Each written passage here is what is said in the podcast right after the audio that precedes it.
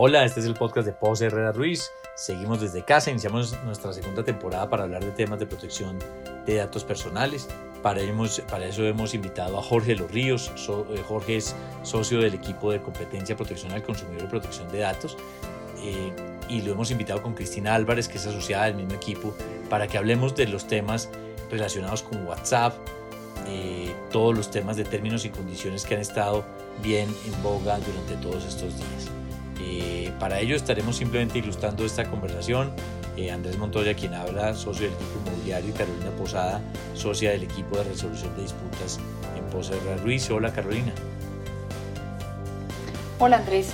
Eh, sí, en efecto, estamos de regreso y esta vez con un tema que está en todos los periódicos, en los noticieros y que fundamentalmente empieza un poco como con el cambio de políticas de WhatsApp y el boom que se ha generado y, que ve se ve constantemente en redes sociales de yo no acepto las nuevas políticas de WhatsApp, que lo confieso, no sé cuáles son, eh, hay que salirse de WhatsApp, mis datos están en riesgo. Y eso empata un poco adicionalmente, Jorge, y, quisiera saber si de pronto también podemos más adelante hablar de, del tema de, las políticas que han tomado algunos, algunas plataformas de cancelar cuentas o de censurar eh, determinado tipo de comentarios que se han hecho y que han estado muy de moda ahora con, con la toma del Capitolio, con la posición de, de, Biden. Entonces creo que es un tema muy actual que nos interesa a todos, todos usamos redes sociales, todos nos comunicamos y, y en medio de esta pandemia aún más a través de plataformas como WhatsApp y sus sustitutos que han empezado a sonar y quisiera que habláramos un poco de eso. ¿Qué pasa con las redes sociales? ¿Qué tan seguras son las redes sociales? ¿Cómo tratan nuestros datos personales? ¿Y qué podemos hacer para evitar eh, que empiecen a divulgarse de manera indiscriminada? Gracias Carolina. Saludo Andrés. Bueno, eh, pues las redes sociales son una realidad, son el principal medio de comunicación hoy por hoy y son la principal fuente de información que las personas utilizan para, para estar informadas y así también como para buscar y satisfacer distintas necesidades. Aproximadamente hoy en el mundo hay 3.500 millones de personas que están abonados a, a, las redes sociales. Y lo que sí sucede eh, y se nota con bastante frecuencia es que pese a que las utiliza la gran cantidad de, esta gran cantidad de personas, pocos se fijan en las condiciones de privacidad eh, y en las políticas de privacidad que todas estas redes sociales ofrecen, ¿no? Lo cual lleva a distintos riesgos como la suplantación de identidad, fraude, ser víctima de ciberataques, información que llega a desconocidos, la facilidad del rastreo y todo esto en gran parte se debe también a la falta de ligereza, a, la gran ligereza que los usuarios de redes sociales tienen a la hora de usarlas. Cristina, te cuento una, una experiencia reciente. El sábado estuve buscando una nevera a través de Google. El domingo ya estaban todas las redes ofreciéndome eh, neveras por todos los frentes. ¿Por qué no nos explicas un poco cómo, cómo, funciona toda esa información y, y a qué se refiere eh, esa situación puntual? Hola Andrés, hola Carolina, ¿cómo están? Bueno, para la cuestión de Andrés es muy importante tener en cuenta que de lo que él habla son las cookies de rastreo y esas cookies de rastreo hacen parte y están especificadas en las políticas de privacidad de todas las redes sociales. Pero siguiendo la línea de Jorge, es importante preguntarles cuántos de ustedes leen las políticas de privacidad antes de utilizar una red social. Yo no. Yo, yo, yo tampoco y, y, te pregunto, hay una cosa, Cristina, y perdóname si me voy a salir del tema, pero creo que tiene que ver con lo que dice Andrés, y es que he visto una cantidad de publicaciones de gente que dice, no autorizo a Facebook a compartir mis datos, no autorizo a WhatsApp, no, a WhatsApp no lo he visto realmente, pero en Instagram no autorizo a Instagram a compartir mis fotos, la información es mía. ¿Eso es válido en las políticas de alguna manera cuando se aceptan, se dice que, autorizo todo y no puedo desautorizarlo vía un post? Bueno, ahí hay dos puntos. Primero está la política de privacidad y los términos y condiciones de usos de la plataforma. Entonces, en estas políticas de privacidad lo que hacen estas redes sociales, es decir, qué datos van a recolectar y para qué finalidades van a ser utilizados. Estos no son transables, estos los aceptas y en caso de que no los aceptes, no puedes usar la plataforma, pues no te dejará crear el perfil. Ahora bien, es muy importante conocer las configuraciones que ofrecen algunas de estas plataformas. Por ejemplo, eh, la privatización del perfil. Eh, tú puedes escoger a quién le muestras tus fotos y a quién no puede ver tus fotos, igual que los estados de WhatsApp. Hay una configuración para que tú escojas quién puede ver tus estados y quién no puede verlos. Eh, en este orden, las cookies de las que hablaba Andrés al comienzo nunca son una opción. Casi siempre estas páginas incluyen las cookies de rastreo como una de las finalidades del tratamiento de los datos personales que se recolectan. Los datos se recolectan a través de estas cookies que empiezan a rastrear todas las publicidades y todas las páginas a las que tú estás ingresando para empezar a configurar la página hacia tus intereses. Entonces, eso es lo que buscan cada vez más las redes sociales y el mercadeo en general. Empezar a adaptar las páginas y dirigir la publicidad según lo que tú has mostrado que te gusta. Todo esto que menciona Cristina es muy importante y tiene que ver con comportamientos que la gran mayoría de usuarios no son conscientes.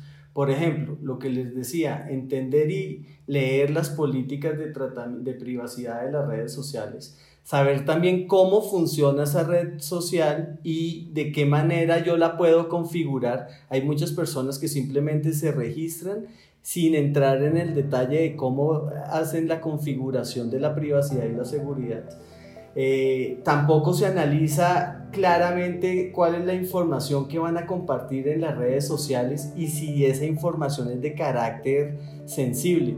Por ejemplo, casi todas las redes sociales tienen una parte que es sobre la biografía y ahí hay muchas personas que incluyen tendencias políticas, inclinaciones de... Eh, inclinaciones de, de preferencias sexuales, información que es supremamente sensible, ¿no? Y toda esta información llega a, a, terceros que la podrían llegar a utilizar de distintas maneras. Entonces, ahí viene el punto, Jorge. En general, ¿qué terceros pueden hacer uso de esa información? Y ahorita vamos a aterrizar en el tema de WhatsApp, en la discusión que hay alrededor del tema, pero ¿qué terceros pueden usar esa información? Y, y complementando, Perdóname Jorge, y complementando un poco la pregunta de Andrés que la iba a hacer en ese momento, justamente es, ustedes hablan de terceros, pero la plataforma en sí misma es un tercero, porque yo puedo decir que mis fotos no la vea mi jefe porque claramente no quiero que él vea lo que yo hago el fin de semana. Y no, no me interesa que profesionalmente se vea ese tema y configuro mi, mi privacidad diciendo, no, no, mire, mi mamá no va a poder ver esto, mi novio no va a poder ver lo otro y mi jefe no va a poder ver esto.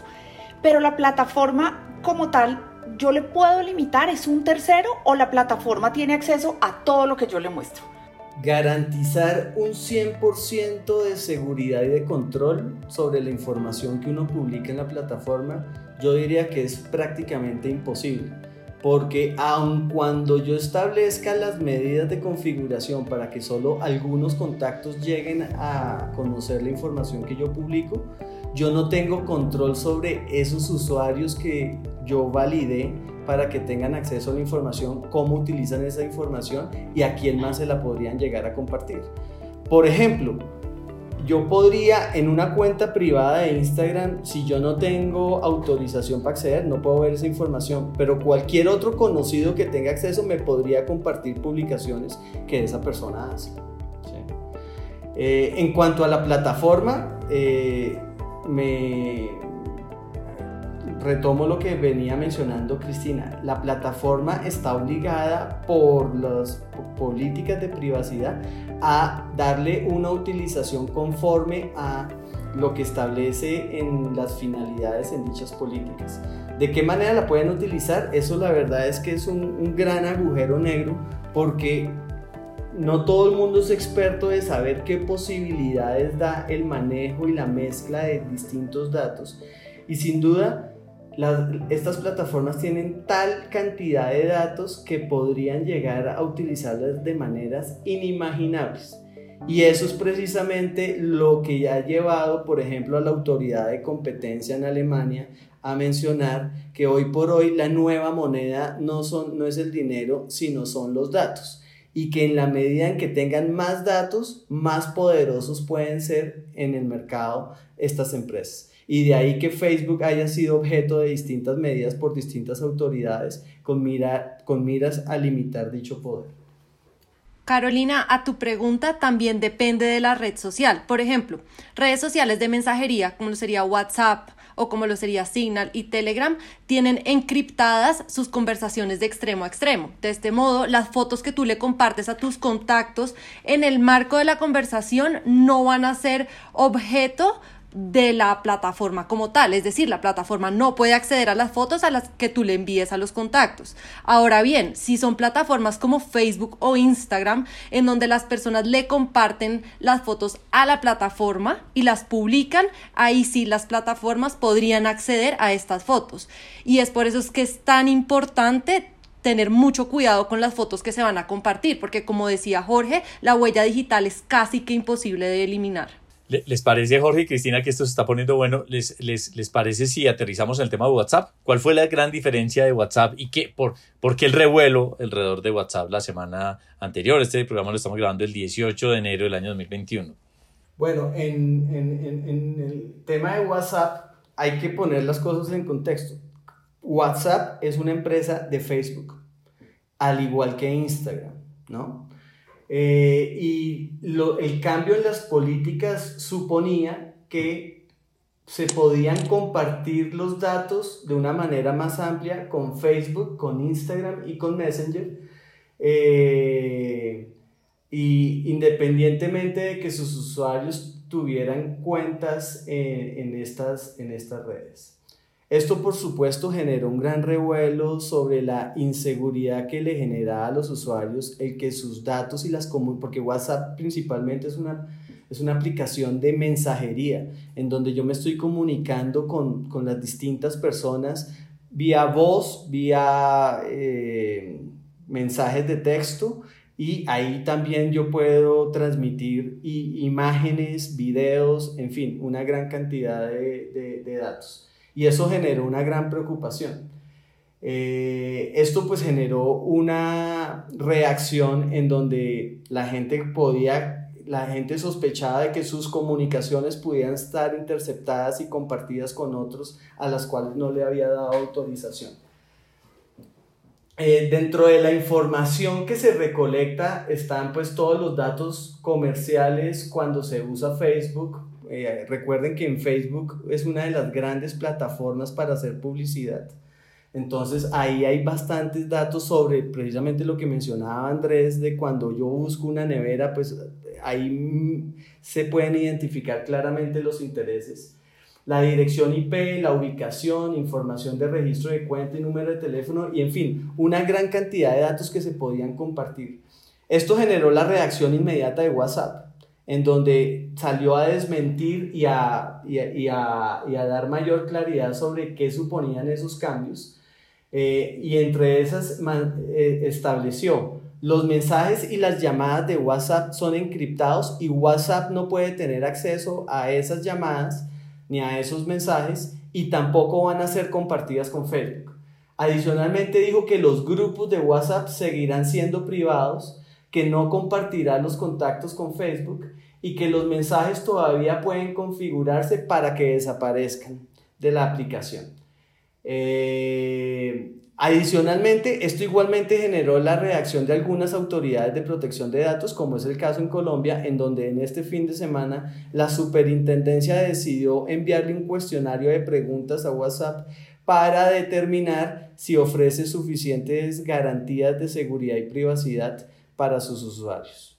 Jorge, les quería traer un tip aquí a todas las personas que nos están oyendo y es que, como dijiste, es, una de las declaraciones de WhatsApp es que los mensajes todavía se pueden configurar para que se desaparezcan. Entonces les quería decir cómo se hace esto porque yo lo descubrí este, este fin de semana investigando y es, tú tienes que hacer clic en el nombre del contacto dentro de la conversación de ahí te vas a mensajes temporales y activas la opción para que los mensajes se desaparezcan cada siete días y así mantener más segura la información.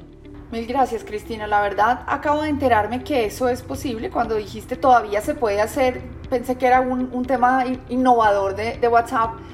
Pero oyéndolos, además del tip que agradezco mucho, pues parecería a una persona común y corriente que, que realmente es más el, el escándalo mediático que se ha hecho que, que, el daño que haría en sí mismo el cambio de política. No, no sé si, si pudiéramos como puntualizar qué que de nuevo va a haber que no tuviéramos antes, más allá de que van a poder compartir más ampliamente y qué significa el más ampliamente con las redes de las que ya eran parte, porque entiendo que WhatsApp ya hace parte del grupo de Facebook. Entonces, ¿qué es lo verdaderamente novedoso y qué es lo que realmente deberíamos mirar y que está generando el pánico que se está generando y que creo que a quien realmente está beneficiando no es a la comunidad usuaria de la plataforma, sino a Signal y a Telegraph, a donde todo el mundo ha ido a parar. Carolina, antes el compartir los datos a Facebook era una opción que uno podía aceptar o no aceptar. Y por ejemplo, si tú tenías vinculada tu cuenta de Facebook con la de WhatsApp, se compartían automáticamente. Pero si tú de pronto no tenías una cuenta en Facebook, no se iban a compartir los datos, no había una opción. Ahora este compartir de datos es obligatorio para todos los usuarios. Y lo otro es que se amplió el alcance de los datos que van a ser recolectados. Pero como tú dices, hay una alarma que está beneficiando a otras compañías de mensajería, como lo son Telegram y Signal, en donde Telegram tuvo más de 25 millones de usuarios en tres días la semana pasada, como lo informó su fundador y Signal llegó a superarse en un 4.200% respecto a la primera semana del año pasado. Pero entonces la gente se debería preguntar, bueno, estoy migrando a estas plataformas tales como Telegram y Signal, pero ¿cuáles son las políticas de privacidad y qué protección me ofrecen a mí? Y la gran diferencia es que estas otras dos aplicaciones recolectan mucho menos datos que los que recolecta WhatsApp. Por ejemplo, una plataforma como Signal no recolecta ningún tipo de datos, teniendo en cuenta que los usuarios se registran con el número de teléfono y no se hace ningún tipo de intento por vincularlo con la identidad de la persona. Telegram recolecta datos sobre la identidad del usuario, pero los datos de cuando el usuario se registra y ya mientras que WhatsApp sí recolecta datos permanentemente sobre la identidad de los usuarios y su interacción con el entorno, como son la información de la ubicación, del dispositivo desde el que se conecta y con qué tipo de personas y empresas interactúa. ¿Qué pasa, eh, Cristina y Jorge, en estos temas? Nosotros pues somos una firma de abogados y manejamos información altamente sensible y confidencial. Entonces, cuando ustedes hablan de compartir información, quiero detenerme en qué es el que se entiende por compartir información. Voy a suponer que hay una información, una cadena hotelera que quiere llegar a Colombia. A nosotros como firma de abogados nos interesa atenderla y de pronto alguien comparte en el grupo, o sea, mire, queremos hacer una propuesta a esta compañía hotelera. Ese tipo de información llega a, y les voy a, a preguntar en dos sentidos. Si ese tipo de información me llega a Facebook o llega a otro medio de información o WhatsApp, la, la incorpora. Y segundo, si al mencionar, por ejemplo, el nombre de esa compañía hotelera, lo que ocurre es que a nosotros como usuarios nos van a empezar a llegar publicidad de esa campaña hotelera, que es la información que asumo que los sistemas de inteligencia artificial entienden. O sea, ellos no asumo que no entienden todavía que es que yo voy a hacer una propuesta, sino que entienden que a nosotros nos interesa ir a esos hoteles. ¿O cómo hablamos de compartir información? El, el mensaje, como les mencionaba anteriormente, está encriptado y se supone que se garantiza la privacidad del mensaje entre los dos extremos. ¿sí? Eh, ya en relación a, a, lo, al comportamiento del usuario en la red social o en la aplicación, sí es posible que todo, que se empiecen a hacer unas asociaciones para dirigirle a cada uno de los usuarios información que puede ser de su interés. ¿sí? No necesariamente violando la confidencialidad del mensaje, pero sí dándole mayores insumos de información que puedan eh, interesarle y llamar su atención. Y, en el caso de, de, Telegram, que por cierto me refería a él como Telegraph la vez pasada, Telegram o Signal, la, si entiendo bien, el, el, tema es que no tendrían cómo compartirlo porque no saben quién, quiénes son las personas que lo están transmitiendo y lo están recibiendo. O, o, por qué razón, o porque no tienen una red aliada a quien compartírselo, o porque no recolectaron el dato lo que entendemos sobre Signal y Telegram es que la retención de información que tienen en sus políticas es mucho menor que la que ofrece un WhatsApp o un Facebook. Entonces, a ti WhatsApp te captura información no solamente como usuario, sino también, como mencionaba Cristina, en relación al entorno de su usuario, por ejemplo, la del dispositivo. Parte de la información en estas nuevas políticas de WhatsApp es que, cuál es el operador celular que manejas, qué tanta batería tienes disponible o no, mejor dicho, ya llega a ser eh, eh, información muy, muy específica que dependiendo de la manera y el uso que le des, te podría permitir, digamos, mejorar los servicios o, o ofrecerte opciones que puedan llamar tu atención o que puedan llamar tu interés y, y así poder ser más eficientes. Lo que pasa es que ya se convierte casi que en un control minucioso de tu paso a paso en todo lo que haces. Y eso es lo que, muchas, eso es lo que está generando preocupación, digamos, dentro de la comunidad de usuarios. El control de la localización de las personas sigue siendo eh, del manejo de las personas. Esto es, yo a través de WhatsApp puedo anunciarle a WhatsApp dónde estoy, que hoy estoy en la ciudad de Bogotá, mañana estoy en la ciudad de Manizales, eh, etcétera eh, y además empiezan a configurar información que, que, es entonces con Uber me transporto de tal sitio a tal otro y empiezan a reunir todo ese tipo de información. ¿Esa compartir ese tipo de información sobre localización sigue siendo una opción o, o hay alguna modificación o simplemente es igual hoy en día? No hay ningún tipo de modificación, incluso eso es otro de los grandes cambios de WhatsApp y es que aun cuando tú tengas apagada la opción de la ubicación para WhatsApp en el teléfono, WhatsApp va a coger tu dirección IP para saber desde dónde te estás comunicando. Entonces, estos son todos los datos que van a recolectar y que antes no se hacían, que es lo que está generando también una alerta en la sociedad. Eh, es importante también saber que dentro de las finalidades, ahora WhatsApp dice explícitamente que los datos serán utilizados para conectar la experiencia en WhatsApp con los productos de las empresas de Facebook. En otras palabras, esto es dirigir mejor las campañas publicitarias personalizadas a los gustos e intereses de cada persona. Entonces es como si cada vez nos estuviéramos bien, volviendo más un producto para todas estas redes sociales. Cristina, de acuerdo, de acuerdo, lo somos. Eh, WhatsApp ha anunciado que va a retrasar la entrada en vigor del cambio de políticas. ¿Tiene algo que ver eh, es el pánico que se ha generado? ¿Es una decisión a nivel mundial? ¿Ustedes conocen los antecedentes o las razones por las cuales se ha retrasado esta toma de decisión? Eh, sí, Carolina, inicialmente iban a entrar en vigencia estas nuevas políticas de privacidad el 8 de febrero y lo que le decían era, si no las aceptas, tu cuenta será eliminada. Pero entonces, en razón de todo este pánico que se empezó a generar, WhatsApp dijo no, muchos usuarios estaban migrando y bueno, vamos a darle otros dos meses para informar a las personas, para desmitificar todos estos mitos que se han creado alrededor de estas nuevas políticas de privacidad y las aplazaron para el 15 de mayo de este año. Entonces, si no has aceptado los términos y condiciones para el 8 de febrero, podrás seguir utilizando WhatsApp.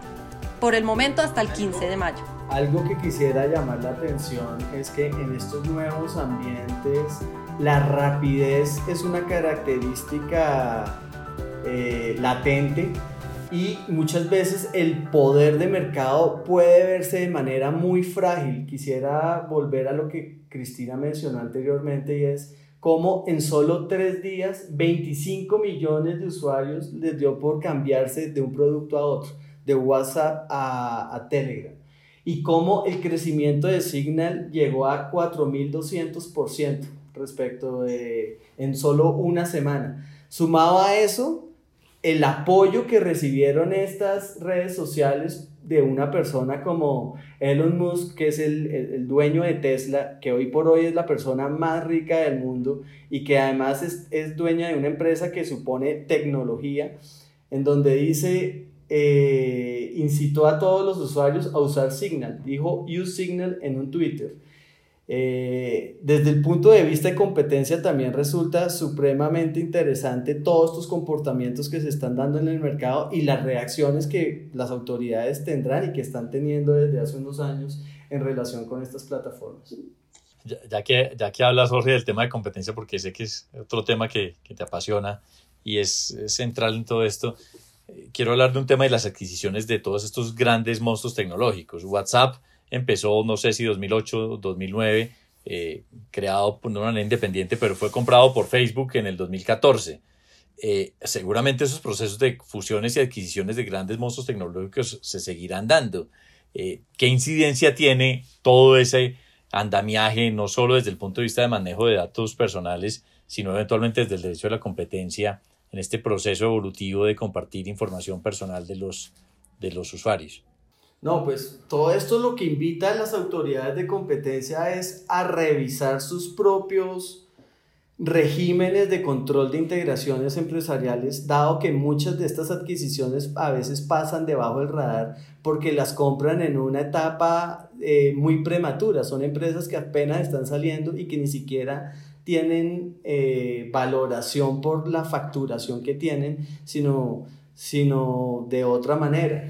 Y no han, no han sido objeto de un control estricto por parte de las autoridades de competencia. Entonces, esto va a llevar a que las autoridades eh, y los distintos países revisen mejor sus, sus regímenes de control de integraciones, pero adicionalmente a cambiar el enfoque. Yo les mencionaba anteriormente, el año pasado, eh, en, una, en una conferencia, el director de la autoridad de competencia en Alemania mencionaba que es necesario eh, limitar el poder de Facebook y que para eso había que analizar todo lo que Facebook hacía, no en relación al poder de mercado que pudiera tener por ingresos, sino por la cantidad de datos que maneja eh, hoy por hoy, que es, como les mencionaba anteriormente, según él, esa es la nueva moneda y es quizás una nueva forma de pensar también el derecho de la competencia a la hora de analizar las distintas transacciones y comportamientos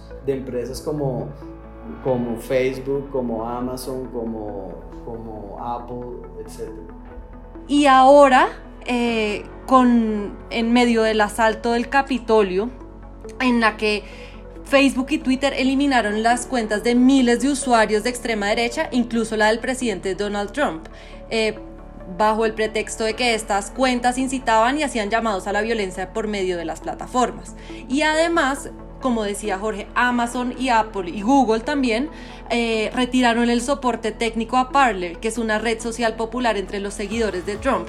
Entonces, ante toda esta situación, los usuarios están buscando nuevas aplicaciones para poder comunicarse y expresarse sin tener ningún tipo de veto y plataformas que sean ajenas a todos estos movimientos políticos.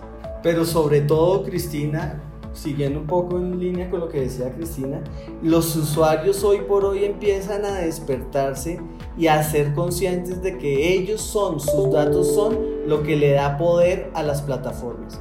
Y están empezando a ver cuáles son aquellas opciones que le garantizan mayor protección de su información, pero igualmente para eh, debilitar un poco esos poderes que plataformas como Facebook, Instagram, WhatsApp están teniendo. Mil gracias, Jorge. Perdón, eh, perdón Andrés. Una de lo que le iba a preguntar a Cristina y creo que ella me leyó la mente es si, justamente los hechos recientes tendrían que ver de alguna manera con la migración de usuarios y no simplemente el anuncio de cambios de políticas de, WhatsApp. Si, si de pronto esas restricciones que se presentaron, esas suspensiones de cuentas eh, ante la toma del Capitolio, ante los tweets de Trump, de alguna manera también influyen en, la migración y la gente quiere sencillamente poder expresarse libremente sin restricciones más allá del tratamiento que le den a sus datos. Eso es una pregunta muy, muy personal de, de percepción de ustedes. Pues yo creo que es más como una mezcla de todo. Eh, la gente se está dando cuenta del poder que no tiene solamente Facebook, sino todas las redes sociales. Entonces están buscando nuevas alternativas que de pronto no estén tan poderosas para no seguir reforzando este poder que tienen políticamente. Bueno, excelente. Sin duda creo que aquí pensamos a, desprender muchos más temas que son de interés general. Eh, la citación de los grandes monstruos tecnológicos que tuvieron a finales del año pasado y seguramente para hablar entre muchos temas de estos, pero son temas que nos tocan el día a día sin duda a todos. Eh, eh, creo que con esto cerramos el podcast del día de hoy. Eh, estuvimos Jorge Los Ríos, Cristina Álvarez, Carolina Posada y Andrés Montoya, básicamente para dar un toque a todos estos temas de políticas de seguridad importantes con el que empieza el año tocando en medios distintos, más allá del confinamiento y, de, del COVID-19, eh, los medios y la incidencia en la actividad diaria de todos, porque creo que la gran mayoría de personas estamos utilizando redes sociales y utilizamos redes de comunicación instantánea. Entonces, muchas gracias Jorge, muchas gracias Cristina eh, por acompañarnos en la sesión de hoy y nos encontramos en una próxima oportunidad. Mil gracias Andrés y al y a leer las políticas de privacidad de las redes sociales y las plataformas. Y a entender la configuración de cada una. Muchas gracias a todos. Al acceder a este podcast, usted reconoce que su contenido y su diseño son propiedad de Poserra Ruiz. La información, opiniones y recomendaciones contenidas en este podcast no tienen como propósito dar asesoría legal.